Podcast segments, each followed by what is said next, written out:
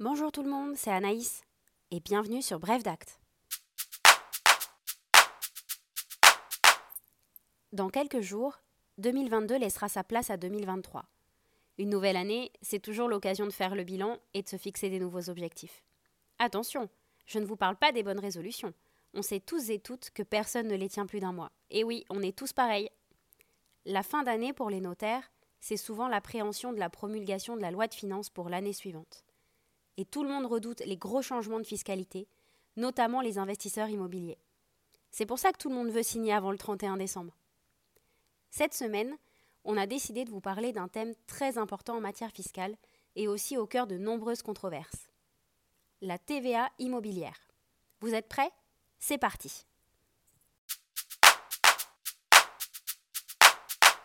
Bon, posons d'abord quelques bases. La TVA, qu'est-ce que c'est? C'est la taxe sur la valeur ajoutée, un impôt de consommation, qui va concerner tous les biens et services consommés ou utilisés en France. C'est un impôt indirect, c'est-à-dire qu'une entreprise va collecter la TVA payée par un consommateur et va la reverser ensuite à l'État. Vous savez, à la fin de vos factures ou de vos tickets de caisse, le fameux TTC Eh bien voilà, c'est ça. Vous avez payé la TVA, l'entreprise la collecte et la reverse ensuite à l'État. La TVA immobilière n'est rien d'autre qu'un régime particulier de TVA, qui, comme son nom l'indique, n'a trait qu'aux opérations immobilières. Qui est concerné par la TVA Toutes les personnes que l'on va appeler les assujettis agissant en tant que telles. Ce sont en gros toutes les personnes physiques ou morales qui effectuent une opération de manière habituelle dans le cadre de leur activité économique. Ces opérations peuvent être des livraisons de biens ou des prestations de services. En matière immobilière, l'assujetti agissant en tant que tel sera un investisseur ou un promoteur, une société qui va acheter un terrain pour ensuite le revendre. Tout ce qu'on va appeler les marchands de biens en quelque sorte. Quelle opération est visée par la TVA immobilière? Il s'agira, comme son nom l'indique, des livraisons d'immeubles réalisées à titre onéreux, par exemple la vente d'un bien immobilier. Je précise que celui qui va devoir payer la TVA est le vendeur. Dans certains cas, il va être imposé de plein droit lorsqu'il vendra un terrain à bâtir ou un immeuble neuf. Fiscalement, un immeuble neuf, c'est un immeuble qui est achevé depuis moins de 5 ans. Dans d'autres cas, le vendeur pourra opter pour la TVA lorsqu'il vendra un terrain non à bâtir ou un immeuble ancien. A contrario, c'est un immeuble qui est achevé depuis plus de 5 ans. Ce choix va s'apprécier au cas par cas.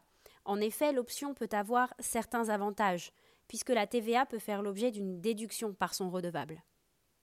Il existe encore une déclinaison très importante, qui sera relative à l'assiette de la TVA, c'est-à-dire à la base de calcul de l'impôt. En effet, soit la TVA est calculée sur le prix total, lorsque l'acquisition par le vendeur a ouvert droit à déduction. Qu'est-ce que cela signifie? Eh bien que lorsque le vendeur a acheté, la vente entrait dans le champ d'application de la TVA. Soit la TVA sera calculée sur la marge, lorsque l'acquisition par le vendeur n'a pas ouvert droit à déduction. Cela signifie que quand le vendeur a acheté, la vente n'entrait pas dans le champ d'application de la TVA. Bon, et vous allez me dire, qu'est-ce que c'est la marge? La marge, c'est la différence entre le prix exprimé majoré des charges et les sommes versées par le vendeur lorsqu'il a acquis le bien. En gros, c'est la différence entre le prix de vente, majoré de toutes les dépenses, et le prix d'achat. C'est ce point qui génère le plus de contentieux en droit fiscal. En effet, la jurisprudence et la doctrine ont déterminé des conditions à l'application de la TVA sur la marge. Le bien revendu doit être identique à celui qui a été acheté quant à sa qualification juridique. Pour vous donner un exemple, j'achète un terrain à bâtir et je revends un terrain à bâtir. La qualification juridique est identique. La TVA sur la marche pourra s'appliquer.